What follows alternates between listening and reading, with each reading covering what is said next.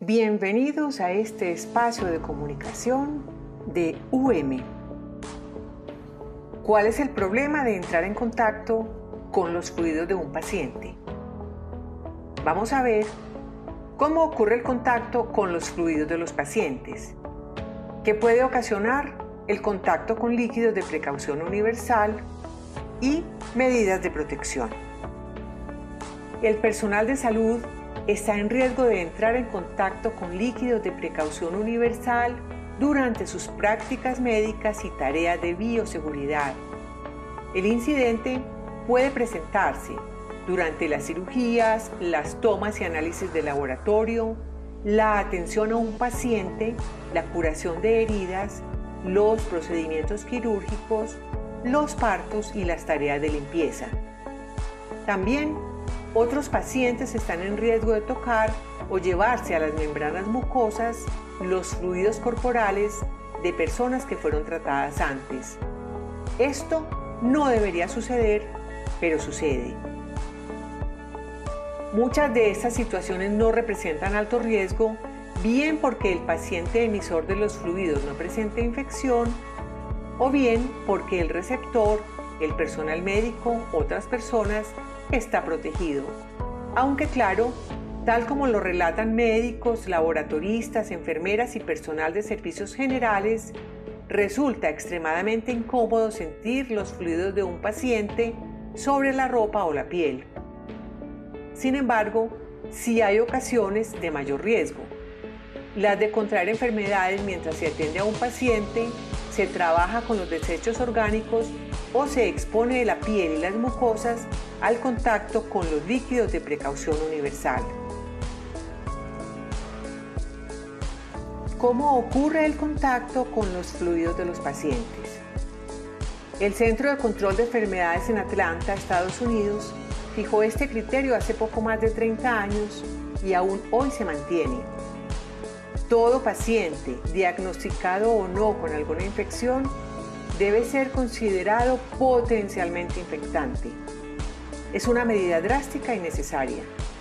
Sin duda, es un llamado a la protección a las vidas del personal de salud y de los pacientes. Y la forma de hacerlo es previniendo los accidentes biológicos, evitar que ocurran. El alto riesgo se presenta en una de estas dos situaciones. Uno, el fluido del paciente entra en contacto con las mucosas de otras personas. Y dos, el fluido del paciente toca la piel justo donde hay solución de continuidad, donde se presentan laceraciones, úlceras, dermatitis o heridas. De acuerdo con las normas de bioseguridad, estos incidentes deben documentarse como accidentes laborales o accidentes biológicos. ¿Qué puede ocasionar el contacto con líquidos de precaución universal. Durante la atención a un paciente o mientras realizan tareas en las que manipulan tejidos y líquidos corporales, se pueden contraer estas enfermedades.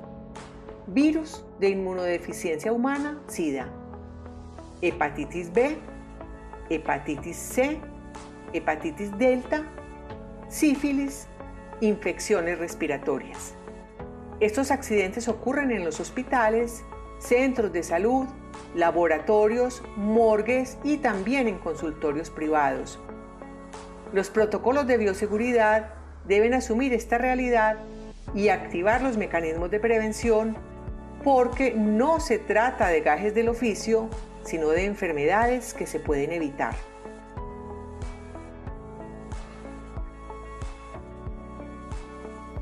Medidas de protección.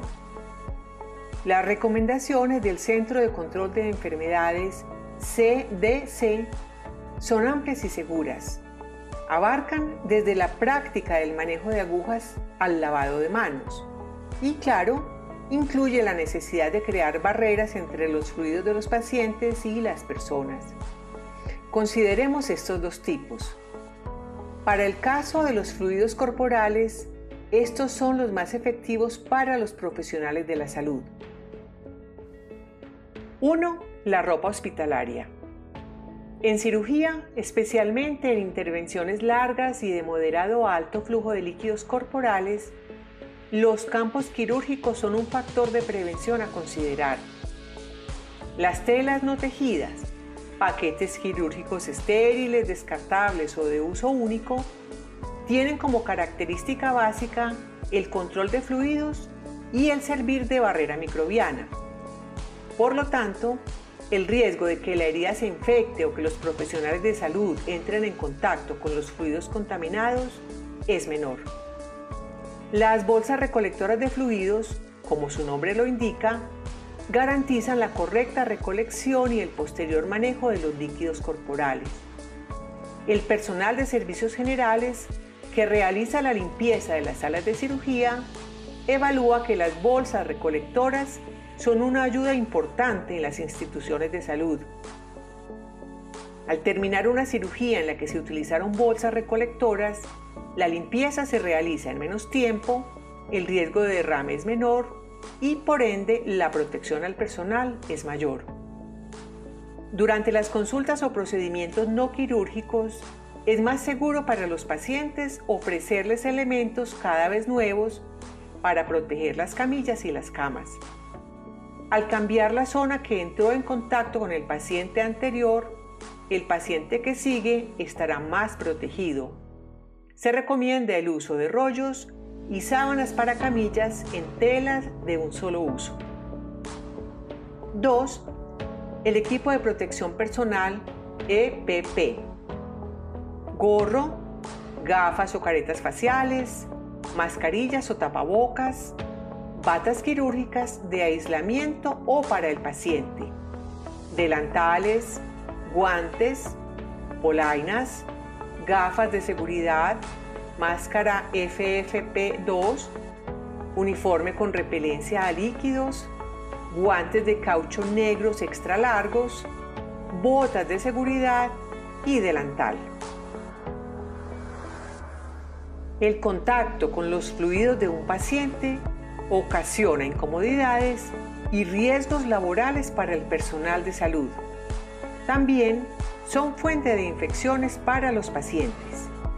La mejor forma de evitarlas es considerar, como lo recomienda la CDC, a todos los líquidos corporales de un paciente como potencialmente peligrosos.